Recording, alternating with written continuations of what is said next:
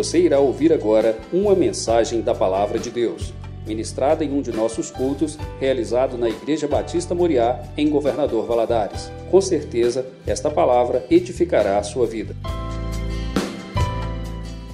Eu queria te convidar a abrir a sua Bíblia no livro de Tiago, capítulo 2. Nós estamos estudando já uma série de lições a respeito deste livro e temos entendido, já temos visto a importância que há, né, as lições que há nesse livro para o crente. Tiago, ele quando escreve essa carta, ele está escrevendo essa carta para os irmãos que estavam dispersos, passando por uma perseguição, por uma dificuldade, e ele vai falar de muita coisa a respeito da vida prática cristã.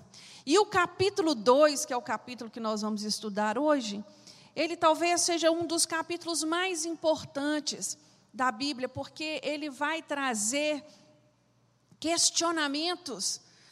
Eh, Tiago vai levantar questionamentos a respeito da vida daquele que diz que crê. Tiago não está escrevendo aqui para quem não crê. Ele está escrevendo para os irmãos da fé, para mim e para você. Então, abra sua Bíblia no livro de Tiago, capítulo 2, a partir do versículo 14. O título do meu capítulo é Fé e Obras, que é o título da nossa aula nesta manhã. Versículo 14: Meus irmãos, que proveito há se alguém disser que tem fé, mas não tiver obras? Por que essa fé salvá-lo? Se o irmão ou a irmã estiverem nus e tiverem falta de mantimento cotidiano, e algum de vós lhes disser: Ide em paz, aquentai-vos e fartai-vos, mas não lhes derdes as coisas necessárias para o corpo, o que proveito há nisso?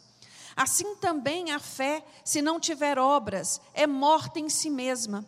Alguém, porém, dirá: Tu tens fé e eu tenho obras. Mostra-me a tua fé sem as tuas obras, e eu te mostrarei a minha fé pelas minhas obras. Crês tu que Deus é um só? Fazes bem. Os demônios também o creem e estremecem. Queres comprovar, porém, ó homem insensato, que a fé sem as obras é inútil? Não foi pelas obras que o nosso pai Abraão foi justificado quando ofereceu sobre o altar o seu filho Isaque?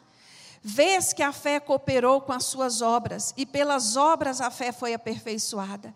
E se cumpriu a escritura que diz: Abraão creu em Deus, e isso lhe foi acreditado para a justiça, e ele foi chamado amigo de Deus. Vedes então que o homem é justificado pelas obras e não somente pela fé.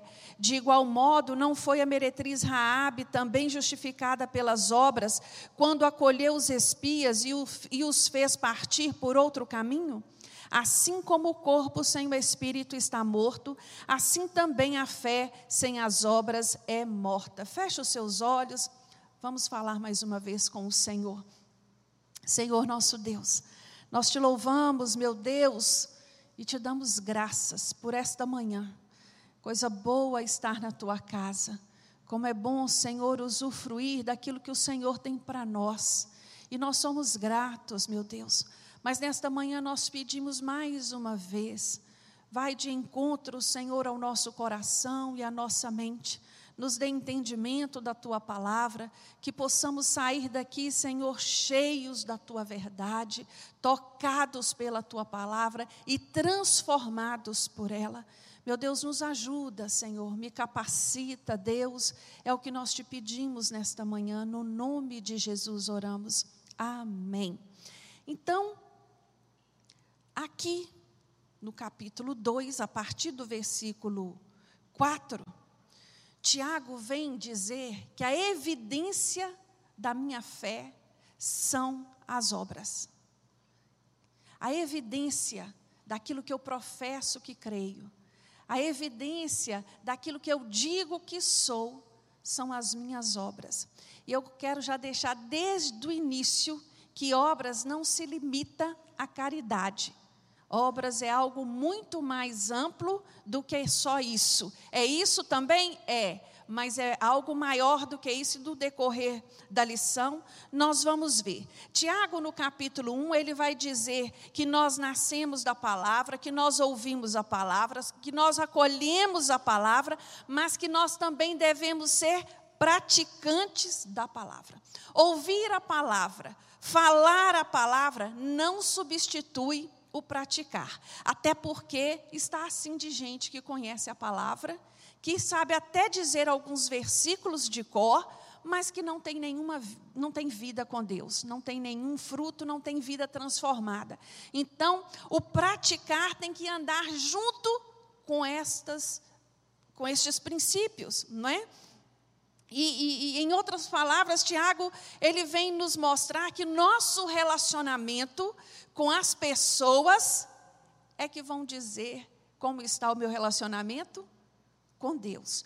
Lá em 1 João, capítulo 4, versículo 20, a palavra nos diz assim: Se alguém disser eu amo a Deus e odiar seu irmão, é mentiroso, pois aquele que não ama seu irmão, a quem viu, como pode amar a Deus? A quem não viu. Amar é tratar as pessoas como Deus nos trata. É desejar para o outro aquilo que eu desejo para mim. É fazer pelo outro aquilo que eu espero que façam por mim. Isso é amar.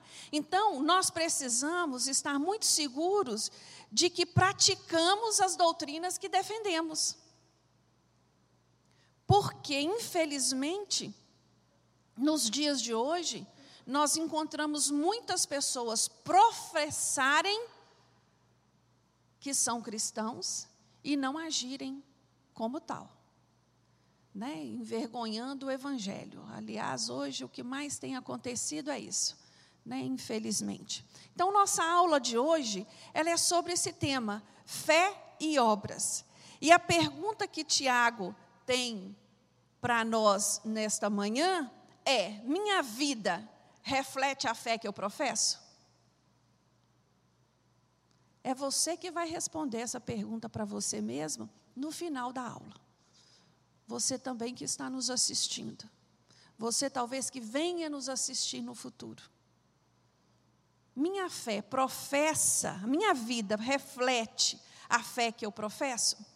Então, aqui, logo no, no, no, no início, né, é, é, Tiago lança uma pergunta e, e ele vai desenvolvendo o seu raciocínio. E eu fiquei pensando nesse tema e fiquei imaginando. Você já pensou se você chamasse um eletricista que se diz ser um ótimo eletricista e ele chegar na sua casa e ele não saber trocar uma resistência de um chuveiro?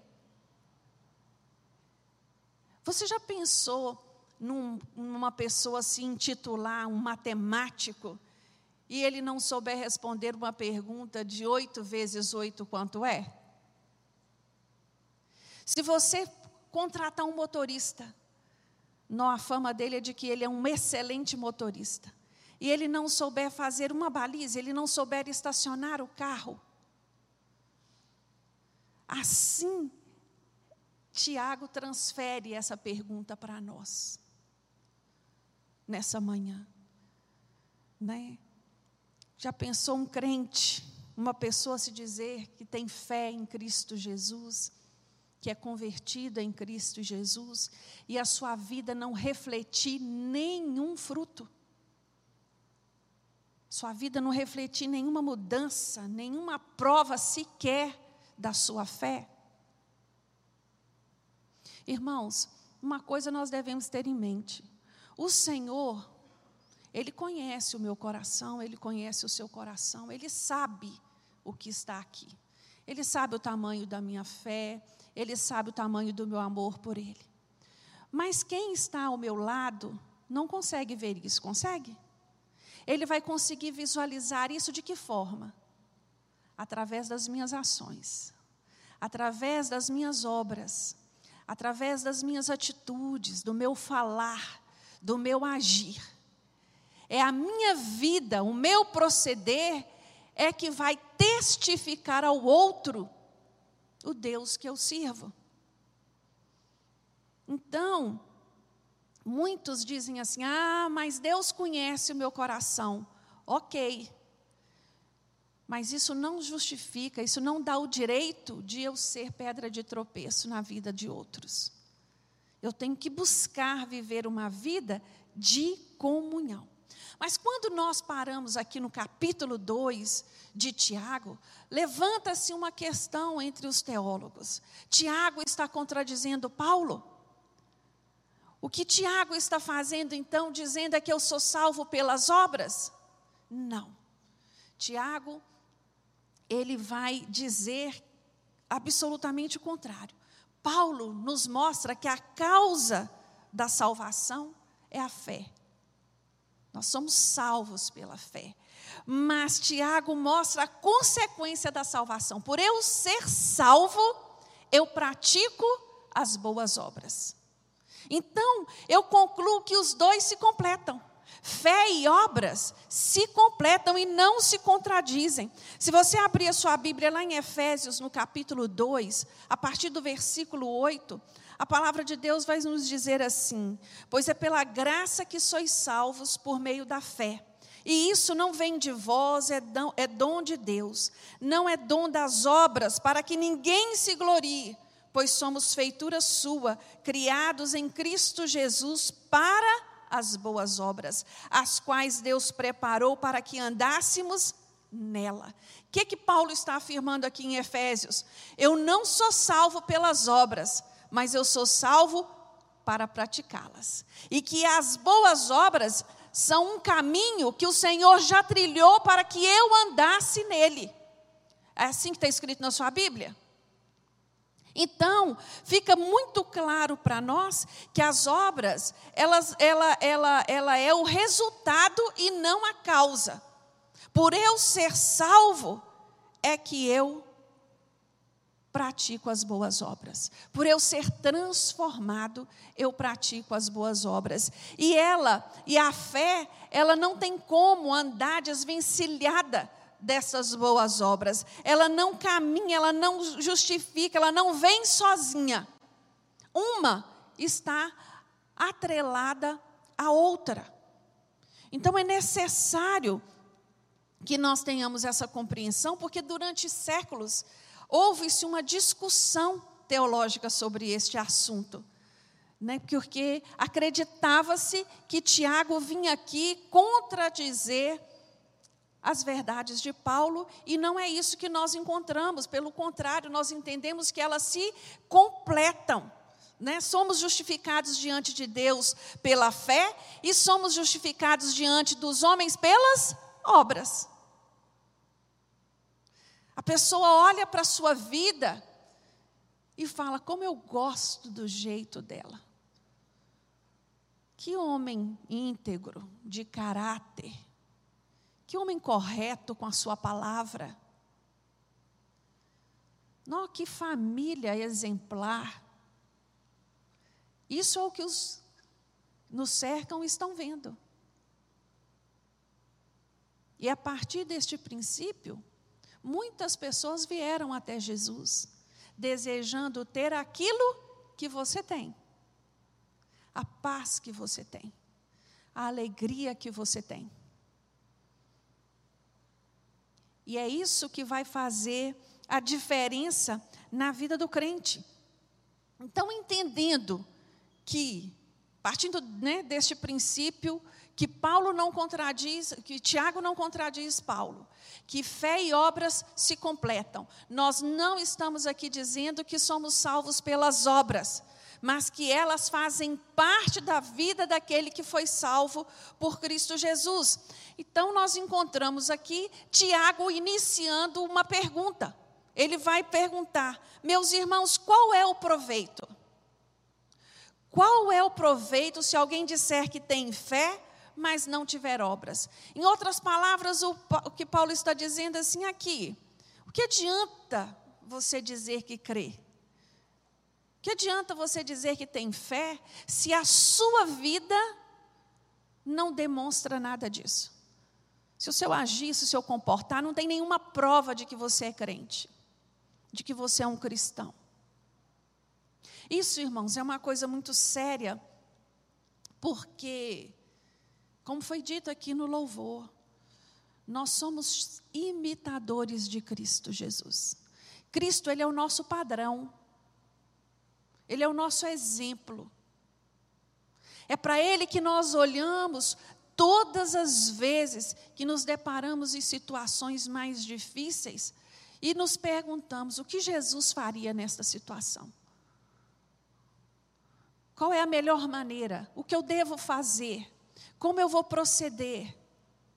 Será que estas palavras que, que estão aqui na minha mente, loucas para sair, são corretas? Será que a maneira que eu, que eu tenho comportado, que eu tenho agido, glorifica o nome de Cristo? Tiago está levantando essas questões porque ele está dizendo a estes irmãos: olha, a, selva, a, a fé salvadora, ela implica em arrependimento dos pecados e transformação.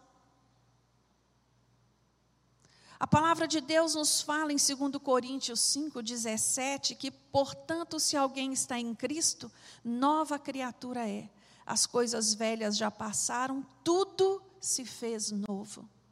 Eu amo esse versículo, porque esse versículo ele não fala de remendo, ele não fala de reforma, ele não fala, vou, vou, vou tampar esse buraco aqui com esse remendo, não ele diz que tudo se fez novo.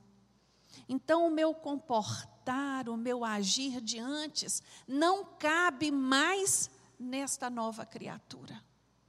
É disso que esta palavra, este versículo nos fala. Quando o Espírito Santo de Deus, ele entra no nosso coração, quando damos lugar a Cristo, nos arrependemos, nos reconhece, reconhecemos aquilo que somos, vai surgir em nós um desejo de mudança interior. A, essa transformação inicia aqui dentro e ela vai refletir aonde? Aqui fora. Isso é, é, é, é consequência, isso é fato. Eu não posso crer que eu sou transformada aqui dentro e continuar agindo do mesmo jeito.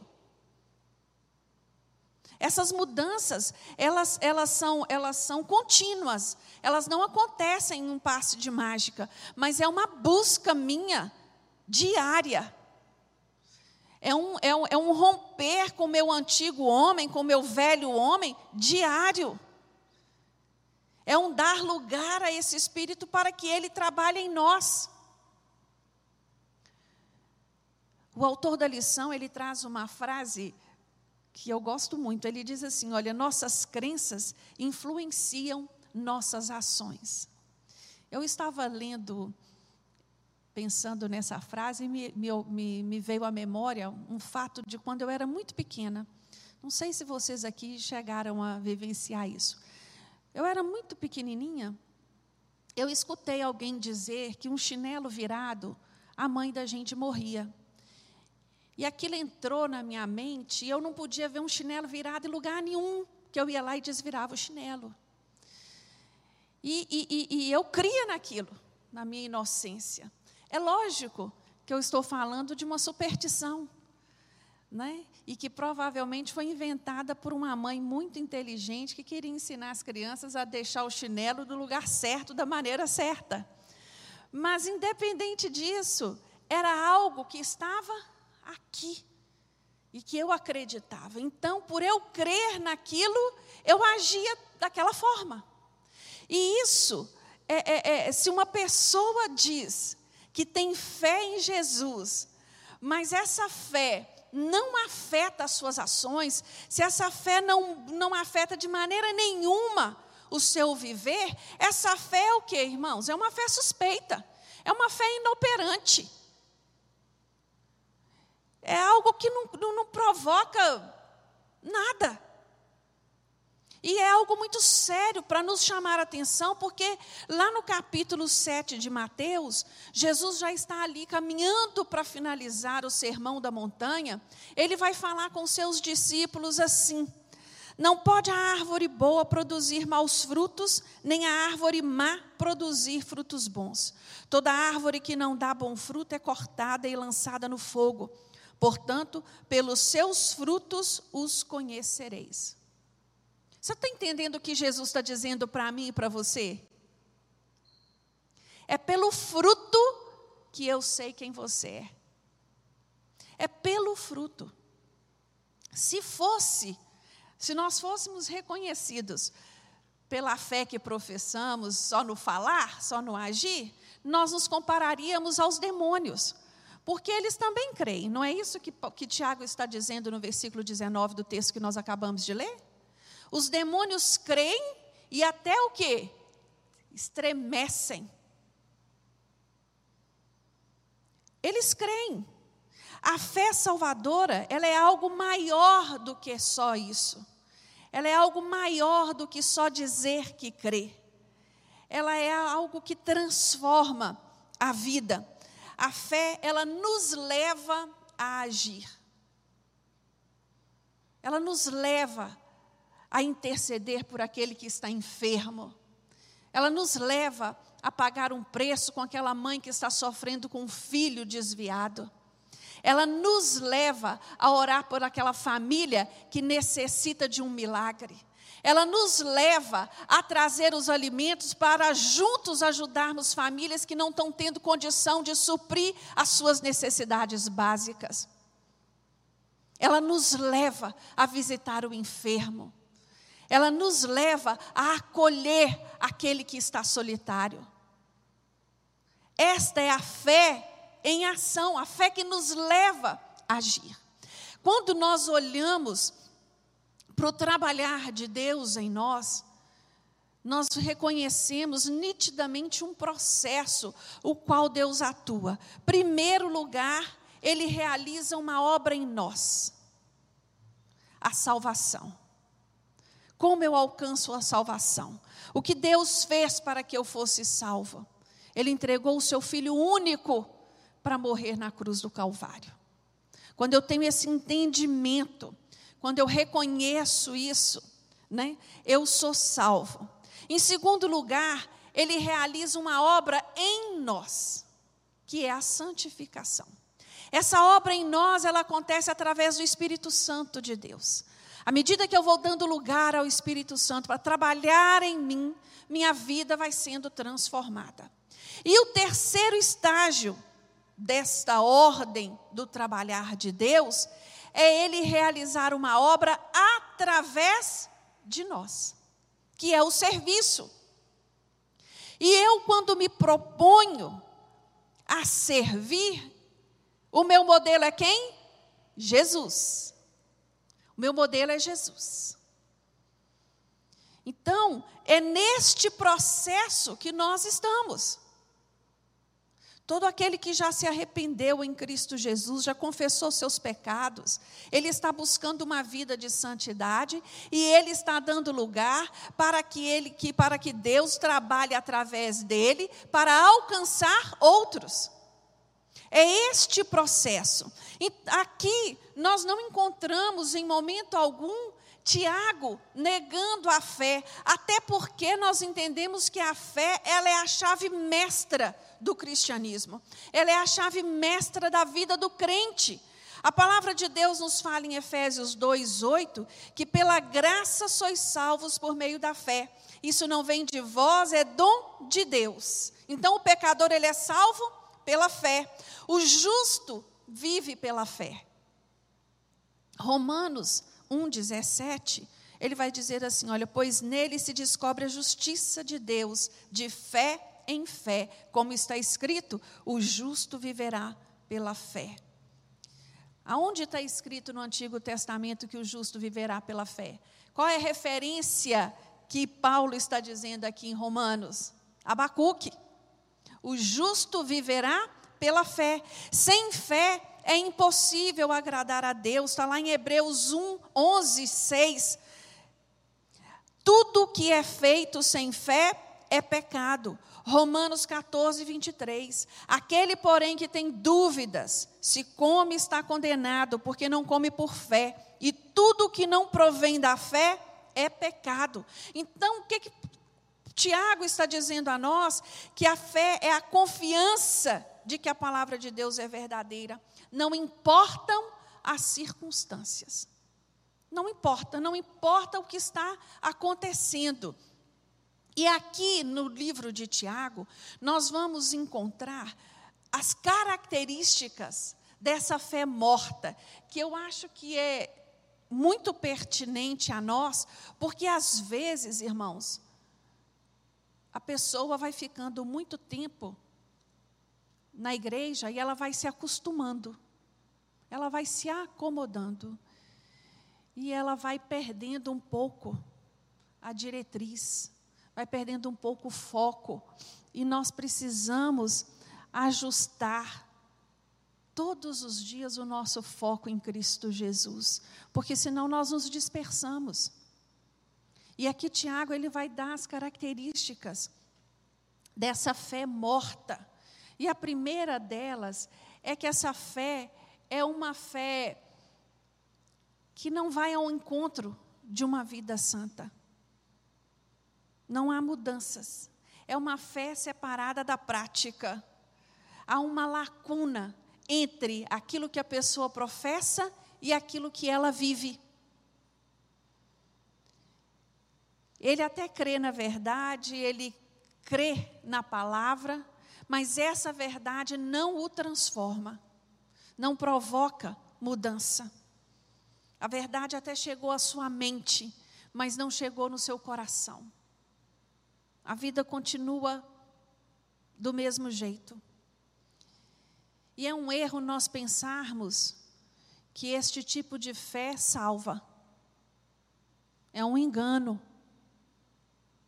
É necessário darmos um passo à frente.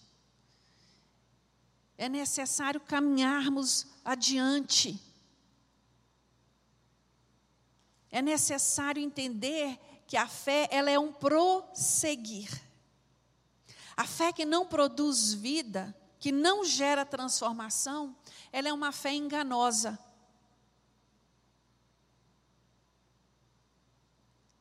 Ah, meus irmãos, eu assim, preparando esta aula, eu pedi tanto a Deus que esta palavra chegasse ao coração daqueles que estão nos ouvindo, aqueles que estão aqui e que gere mudança. Dê um passo à frente. A fé morta é uma fé meramente intelectual. A pessoa até consente com as verdades que estão aqui, mas não dá lugar para ser transformado por elas. E isso nós conhecemos dezenas de pessoas que conhecem a Bíblia quanto estudiosos, mas que esta palavra não provocou nenhuma mudança na vida deles, nenhuma transformação. E é isso que, que Tiago vai dizer: pode acaso semelhante fé salvá-lo? É desse tipo específico de fé que ele está falando essa fé verbal, esta fé é, é, é, é, com base na pretensão, né? A pessoa diz que tem fé, mas na verdade não tem. A pessoa, é, é, ela substitui as suas obras por palavras. Essa fé morta, ela possui discurso, mas não possui ações. E isso é muito grave. Uma fé meramente intelectual e emocional, ela nos coloca, eu vou dizer novamente, no patamar dos demônios. Porque eles creem que Deus existe, eles creem em Jesus Cristo, eles estremecem diante dele, mas isso não provoca mudança nenhuma neles. Uma fé morta é aquela que não produz frutos. Esse tipo de fé não traz nenhum resultado. Ele tem sentimento, mas não ação. E às vezes nós pensamos assim: ah, eu sofro de ver um mendigo na rua, ah, eu sofro de ver uma pessoa passando dificuldade, ah, eu sofro de ver isso. Quando eu tiver condição, quando eu puder, quando eu tiver tempo, quando eu tiver dinheiro, eu vou fazer algo. Isso é fé morta, irmãos. Todos nós podemos fazer alguma coisa pelo nosso próximo. Todos nós. E isso não se limita a, a, a, ao financeiro. Todos nós podemos. Podemos ajudar, podemos, podemos acolher, podemos é, é, prover algo do nosso, daquilo que nós temos, dividir com o outro. É disso que, que Tiago está falando a nós. E ele quer que nós entendamos que, que, que a fé, ela é a raiz a qual nós estamos plantados, a qual, a qual nós estamos firmados, e as obras são os frutos. Então nós precisamos entender que essa fé que não produz fruto, ela é uma fé sem resultado. Então é uma fé que não que não adianta. Aí você pode me perguntar assim: mas qual é a fé que eu preciso ter? A fé salvadora. E, e, e a fé salvadora, nós podemos defini-la com três palavras. Ela é uma fé que possui conteúdo, concordância e confiança. A, ver, a fé verdadeira, ela possui intelecto, até porque o Senhor requer de nós um culto racional. Então, Ele espera que nós tenhamos entendimento intelectual daquilo que nós estamos fazendo. A fé salvadora, ela envolve as nossas emoções, e ela envolve também a nossa vontade. A fé salvadora, ela tem que envolver todo o nosso conteúdo, todo o nosso corpo, todo o nosso ser. Isso é a fé salvadora. Ela interfere em todas as partes da nossa vida.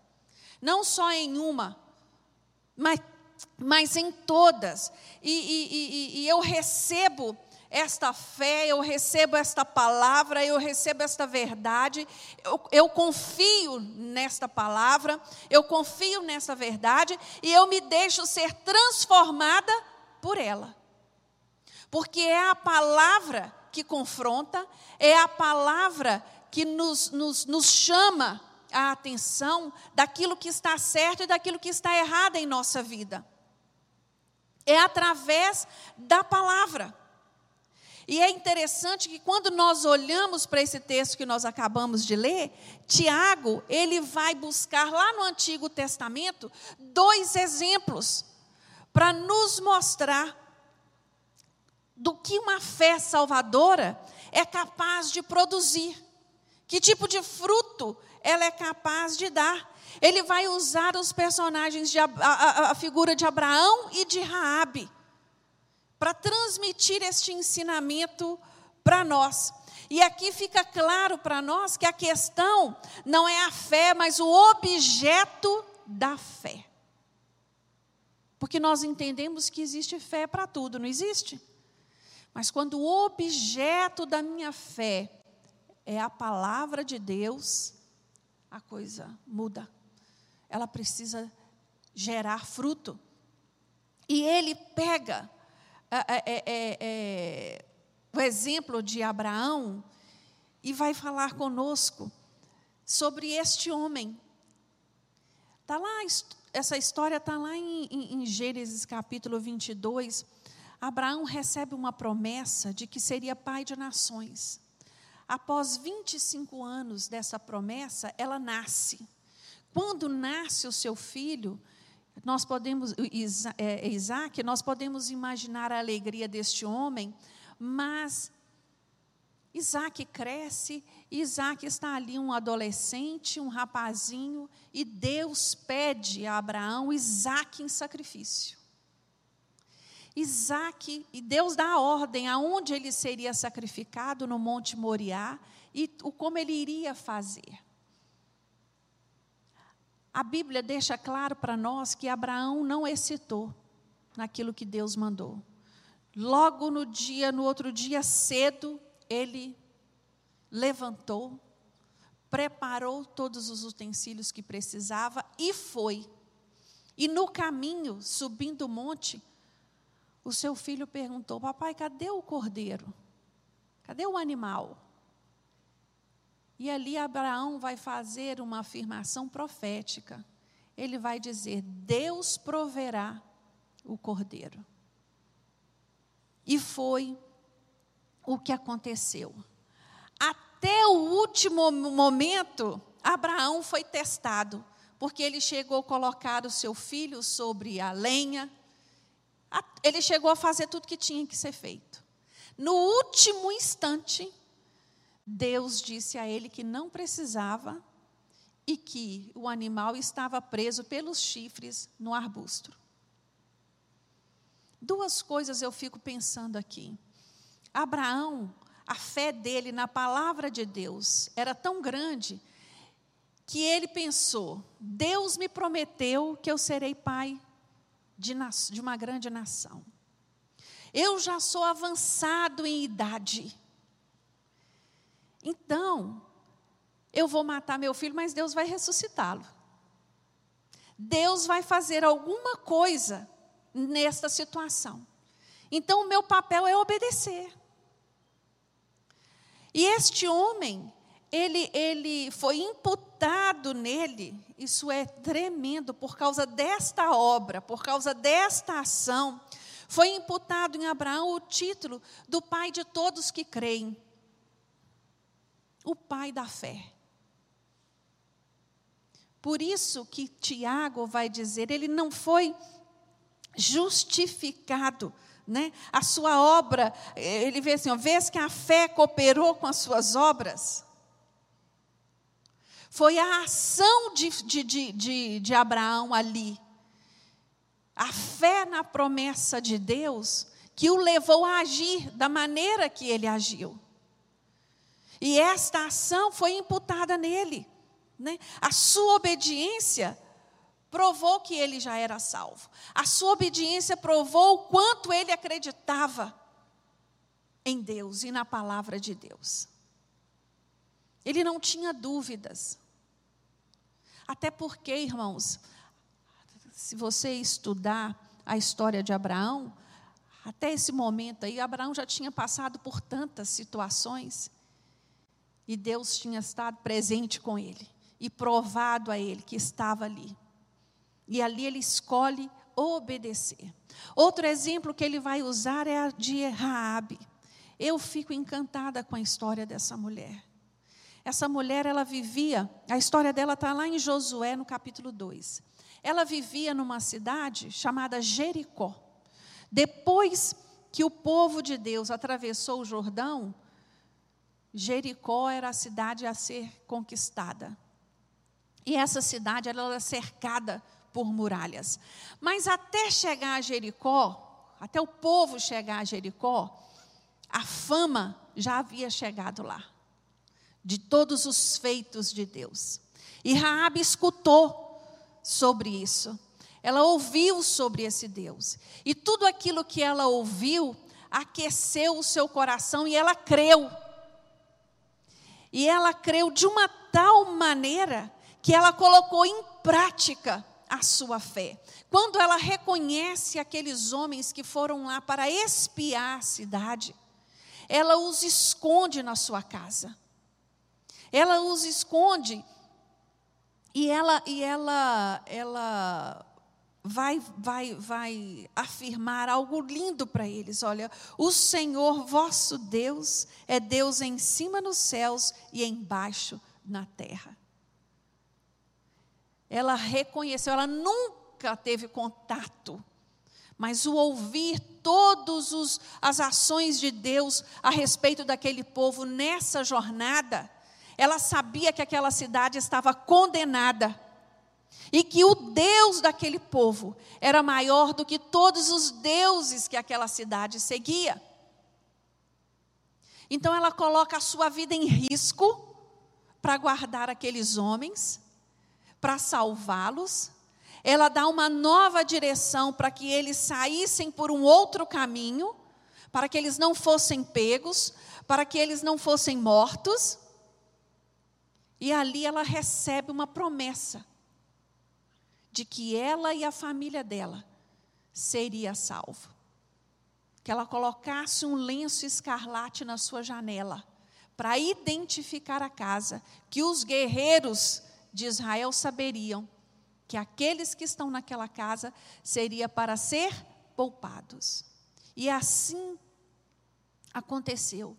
E a história de Raabe, ela é tão linda porque por este ato de fé esta mulher ela vai entrar na árvore genealógica de Jesus. Pensa que coisa maravilhosa é essa. Esta mulher era uma prostituta. Essa, essa, essa mulher era uma mulher que, se olhasse para ela, não teria futuro. Mas ela foi tocada pela palavra.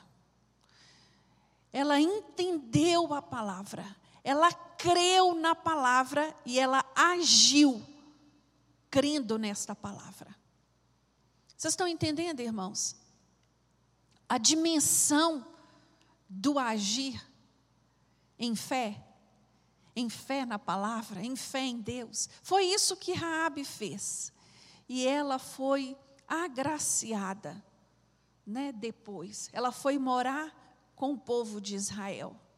E ali ela se tornou esposa, e ali ela passou a fazer parte dessa árvore genealógica. Se você for olhar lá em Mateus, está lá o nome de Raabe, da origem da família de Jesus aqui na terra. E isso é lindo demais. Então a salvação ela é só sim pela fé, mas ela ela ela não está só ela tem que ser expressa, ela tem que ser vivida, ela tem que ser transmitida e glorificado o nome de Jesus através dos meus atos. Há uma frase que diz, né, que, que muitos não poderão ler a minha Bíblia, mas irão ler o meu testemunho. Irão ler o meu testemunho. Então nós podemos entender que aqueles que nos observam e que sabem a fé que nós professamos, estão nos olhando e vendo. Eu tenho um, um, vizinho muito simpático, ele e a esposa dele, muito agradável. E eles me vêm todo dia, saindo e vindo, saindo e vindo. E outro dia ele veio me perguntar, eu estava vindo para a igreja um domingo de manhã. Aí ele falou assim: Ô vizinha, não pergunta o nome dele que eu não sei. Eu acho também que ele não sabe o meu. A gente se trata assim, vizinho, vizinha.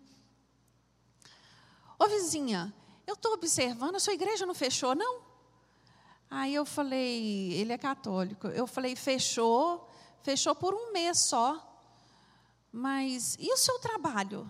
Eu falei, não, graças a Deus não. Trabalhei, tenho trabalhado até hoje, todos os dias. Ele fez assim, irmãos. Não sei se foi de admiração, não sei dizer o que ele pensou. Mas naquele momento eu pensei: esse vizinho está dando conta, né? Da hora que eu saio, da hora que eu entro. Ele está vendo. E assim é. A gente às vezes nem percebe. Nem percebemos que as pessoas nos observam de forma tão direta assim, não é verdade? Mas às vezes somos surpreendidos por determinados comentários. Por quê? Porque a verdade é essa. As pessoas, elas estão nos olhando porque nós carregamos um, apesar que hoje nem, nem, nem todo mundo carrega, né? Mas eles estão nos vendo e pensando assim: ei, peraí, Essa pessoa se diz crente. Mas que crente é esse que age dessa e dessa forma? Que crente é esse que faz e faz assim? Irmãos, essa lição, ela tem muito para nos ensinar. E eu buscando algumas imagens, eu não sei se está. Ah, tá. Está bem visível para vocês, não está? Aquelas balancinhas? Nós não podemos pender nem para um lado, nem por outro. São modelos errados estes que estão aí, que dizem que são as obras, as evidências, que, as evidências não, que são as obras que salvam. Nós sabemos que existem algumas crenças que professam assim que eles acreditam plenamente que através das obras, quanto mais obras se fizer, mais obras será salvo. Crê também que só ter fé e não ter obras está errado. O que a palavra de Deus nos ensina é que eu preciso ter equilíbrio, a minha fé se completa com a minha obra, e vice-versa. As minhas obras, elas são boas porque eu busco é transferir, transmitir aquilo que eu creio. Então fica para nós a, a, pergunta, né? O que, que nós aprendemos com esta lição? A primeira coisa que eu aprendo com Tiago nesta aula de hoje é que as obras não produzem fé, mas a fé produz obras. Mas a fé produz obras. As boas obras não salvam, mas são a prova de que nós somos salvos. Estes frutos falam quem eu sou. E o objetivo da nossa vida em Jesus é realizar estas boas obras. Esse tem que ser o nosso alvo. Eu não posso estar ocupado demais porque não posso atender ninguém. Eu não posso estar preocupado demais porque eu não para que eu não possa ouvir o problema do outro e ajudar o outro. Eu não posso olhar para os meus problemas e achar assim: "Ah, eu já tenho problema demais, não me fala mais nada não". Não. Todos nós já temos muitos problemas. Todos nós. E se eu for viver olhando só para o meu umbigo, que graça que tem essa vida? Não é não?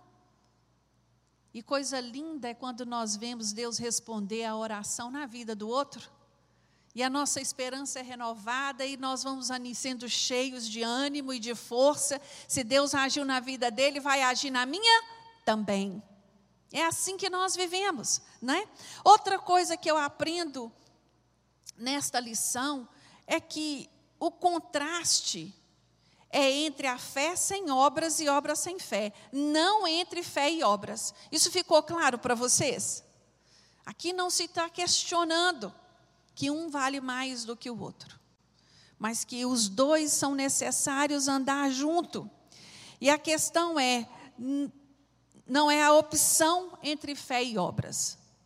Eu não tenho que escolher, mas eu tenho que evidenciar a minha fé através das minhas ações, através das minhas obras. Eu louvo a Deus pela nossa igreja, que é a igreja que eu congrego, né? então eu posso falar isso com muita. Muita verdade, porque é aqui que eu lido, é aqui que eu vivo, são com esses irmãos que eu convivo. Nós, nós, nós temos aprendido a amar. Deus tem nos ensinado a amar de uma maneira muito especial uns aos outros. E, e, isso é maravilhoso. Nós temos as nossas dificuldades, as nossas falhas. Temos, porque somos seres humanos, né? Nós falhamos. Mas o Senhor tem nos ensinado a amar, a entender quem nós somos em Cristo Jesus como família, como corpo de Cristo. E isso é só no céu que nós vamos ver os frutos, né? Deste, desta vivência que nós temos aqui. Então, esclarecendo, né, para finalizar, que Tiago nunca afirma Não foi a intenção afirmar que as obras podem salvar, mas que elas são genuína e viva daquele que se, né, se deixa redundar né, nessas boas obras. Eu professo que creio em Cristo, então as minhas obras elas têm que ser genuínas e vivas. E o nome de Jesus será glorificado nisso. E eu trouxe para vocês um versículo que está lá em 2 Coríntios, no capítulo 13, versículo 5, que, que, que Paulo vai nos dizer assim: examinai-vos a vós mesmos se permaneceis na fé, provai-vos a vós mesmos, ou não sabeis quanto a vós mesmos que Jesus Cristo está em vós? Se não é, que já estáis reprovados. Que nesta manhã nós possamos olhar para nós mesmos e fazer um autoexame em nós, nas nossas ações, nas nossas atitudes, né? Porque na luz da palavra fica claro para nós que este autoexame é feito por cada um de nós e de vez em quando nós temos que fazer isso mesmo. Né? Nós temos que olhar para a nossa prática cristã, para a nossa vida com Cristo. Né? Como é que ela está indo? Não sou eu que olho para o meu irmão e aponto os defeitos e os erros, mas eu olho para mim mesmo, eu olho para a minha vida e eu começo a fazer algumas questões a mim mesmo. Houve um tempo em que, sinceramente, eu reconheci meu pecado diante de Deus. Houve um tempo em que meu coração desejou fortemente fugir do pecado, fugir da ira de Deus. Houve um tempo em que realmente depositei minha confiança em Cristo Jesus. Este autoexame, eu tenho que olhar para mim e fazer essas perguntas a mim mesmo. Eu desejo viver para a glória de Deus, este é o desejo da minha vida. Glorificar o nome de Cristo Jesus.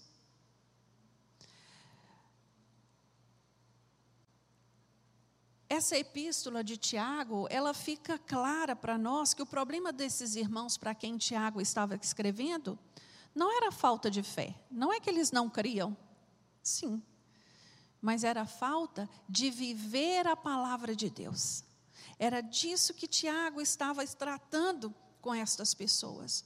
E nós, irmãos, uma coisa que nós devemos ter bem claro para nós: nós seremos julgados pelas nossas ações.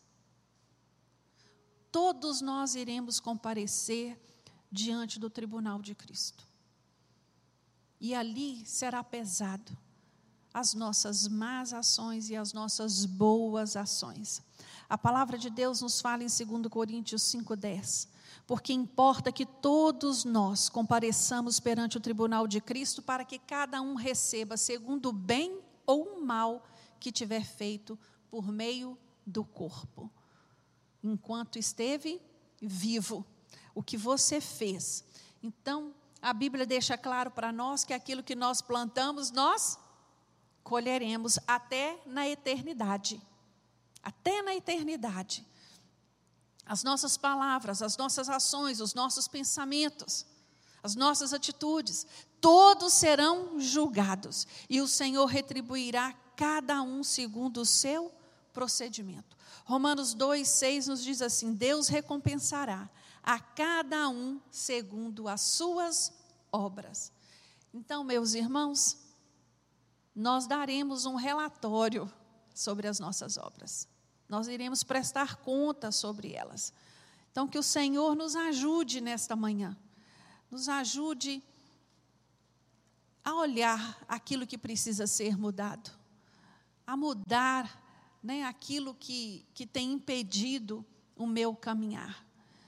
Não, não nos preocupando com os outros no sentido assim do julgamento dos outros, mas olhando para mim e me examinando.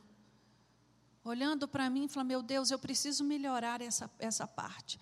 Eu entendo, irmãos, que todos nós precisamos melhorar todos os dias. Não existe ninguém perfeito. Só é perfeito o nosso modelo, que é Jesus Cristo. Mas olhando para Cristo, nós vamos caminhando e rompendo em fé. Amém? Vamos ficar de pé?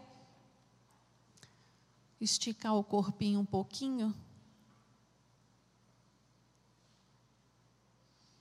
Agradecer a Deus por este tempo. Feche os seus olhos agora. Eu gostaria de te incentivar a fazer esse autoexame nessa manhã. A olhar para você mesmo e falar com o Senhor: Senhor, me ajuda nesta área. Senhor, me ajuda nesta caminhada. Me ajuda a frutificar frutos bons. Me ajuda a andar em santidade. Me ajuda a ser aquele que atrai as pessoas para Cristo e não aquele que afasta. Me ajuda a fazer diferente. Se o que eu tenho feito não tem glorificado o teu nome. Meu Deus, eu quero ser honra.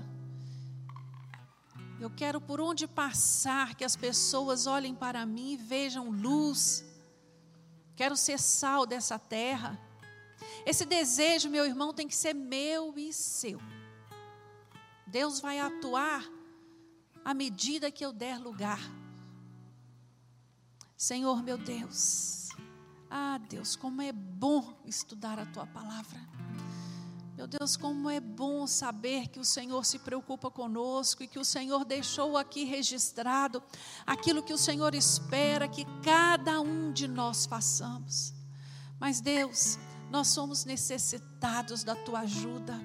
Ó Espírito Santo de Deus, nos capacita nos capacita, Senhor, a andar neste caminho que o Senhor traçou para nós, o caminho das boas obras. Nos dê, Senhor, um jeito bom de falar com as pessoas. Nos dê, Senhor, um jeito moderado nas palavras. Nos dê controle emocional. Senhor, nos dê domínio próprio. Senhor, que as nossas ações glorifiquem o Teu nome a todo instante.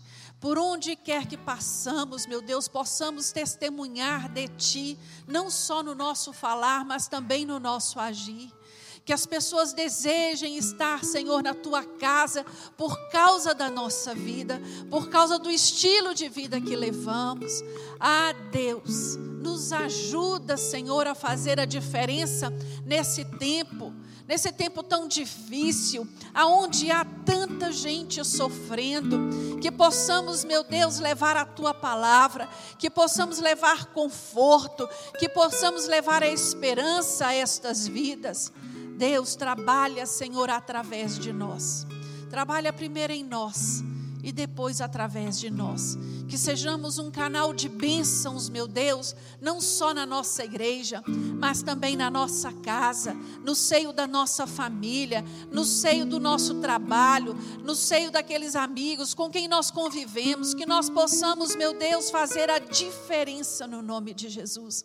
Que estejamos, Senhor, sempre prontos a servir, mesmo que ninguém esteja vendo, nem que ninguém esteja reconhecendo que o nosso agir, Senhor, que a nossa motivação seja glorificar o teu nome e não o reconhecimento. Ah, Deus, faz em nós transbordar esta fé salvadora.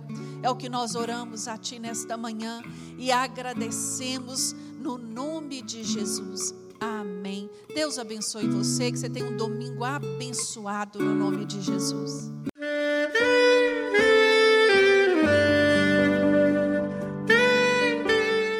Querido amigo, Deus se interessa por você. Ele conhece as circunstâncias atuais da sua vida. Não hesite em buscá-lo. Em Jeremias 33, versículo 3, ele nos diz: Clama a mim e responder-te-ei, e anunciar-te-ei coisas grandes e ocultas que não sabes.